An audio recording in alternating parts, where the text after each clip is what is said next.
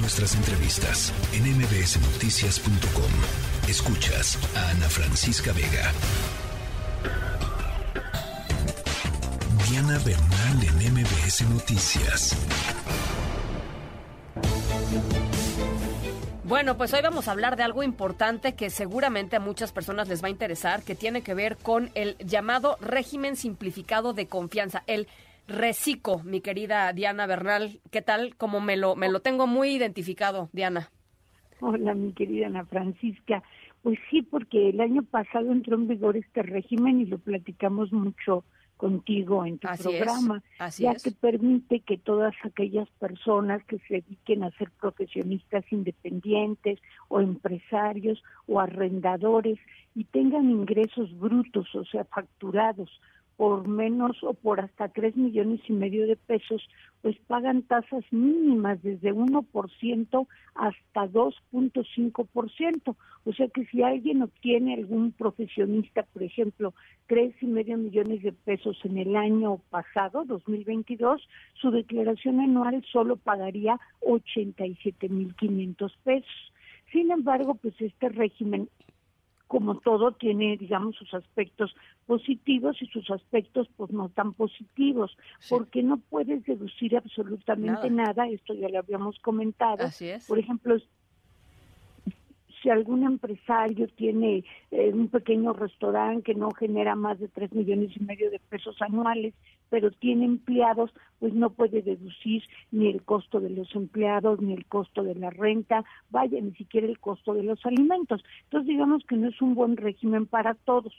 Pero ahora además lo que me gustaría comentar contigo para que sea del conocimiento y la valoración del auditorio es que todos los que tributaron o los que pagaron sus impuestos en este régimen con tasas mínimas ahora no van a poder meter en su declaración anual, que ya viene llegando el tiempo de declaración anual, pues ninguna deducción de las que se conocen como personales o sea, no las propias de la actividad económica, sino las propias de la persona física, del individuo, como por ejemplo serían pues los gastos médicos, los intereses por el pago de vivienda, los gastos de funerales, la adquisición de prótesis, en fin, lo que hemos comentado. Entonces sí es importante pues que se tenga conciencia de esto, Ana Francisca, porque la ley no es muy clara pero realmente a donde conduce su estudio e interpretación, que no voy a agotar a tu auditorio con eso, es a concluir que no tienes derecho a ninguna deducción porque estás pagando realmente pues una tarifa mínima por tres millones y medio de pesos serían, como dije, lo máximo que pagarías 87 mil quinientos.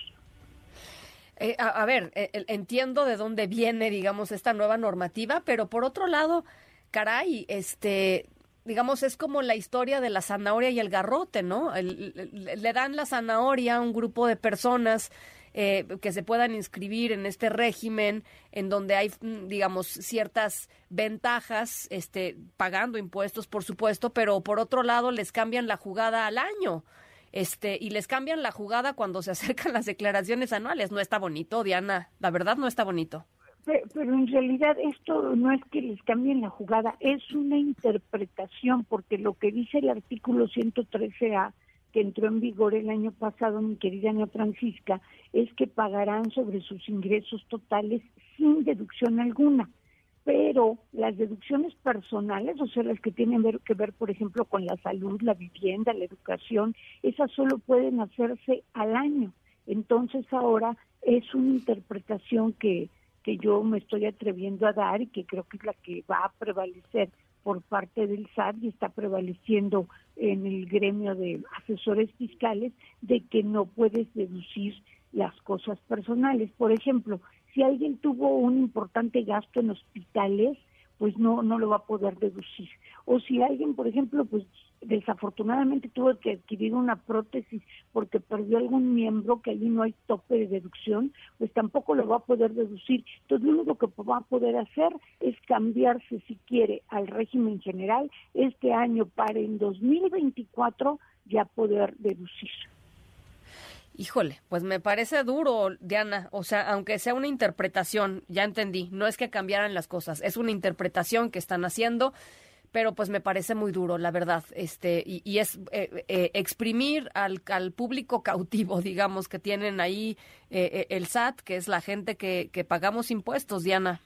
Sí, claro, para variar y sobre todo Ana Francisca, pues yo creo que pones el dedo en el renglón porque las personas humanas necesitamos un mínimo vital y ese mínimo vital pues debiera ser siempre deducible y siempre reconocido por el Estado en cualquier evento.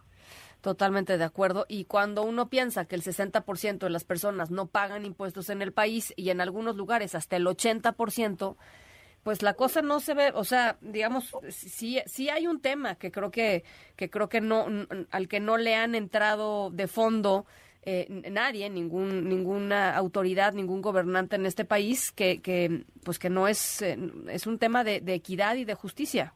Hay un tema terrible, Ana Francisca, y me atrevo a comentar que pues en el caso García Luna eh, se le incriminó que recibió 267 millones de dólares aproximadamente en efectivo. Entonces, ¿por qué no le cayó ya no digamos este la justicia mexicana, sino por qué no le cayó el SAT? Porque a las gentes, y no lo estoy juzgando a él, pero a las gentes que manejan cantidades fabulosas en efectivo, no les hacen una discrepancia fiscal de que sus gastos son mayores a sus ingresos. Allí el SAT también debería actuar para lograr una mayor equidad y que todos paguen. Totalmente de acuerdo. Bueno, pues ahí está importante, importante. Eh, eh, apreciación del tema del reciclo. Te mando un abrazo, mi querida Diana. Un abrazo, mi querida Ana Francisca. Feliz tarde. Igualmente, muy buena tarde de jueves. La tercera de MBS Noticias.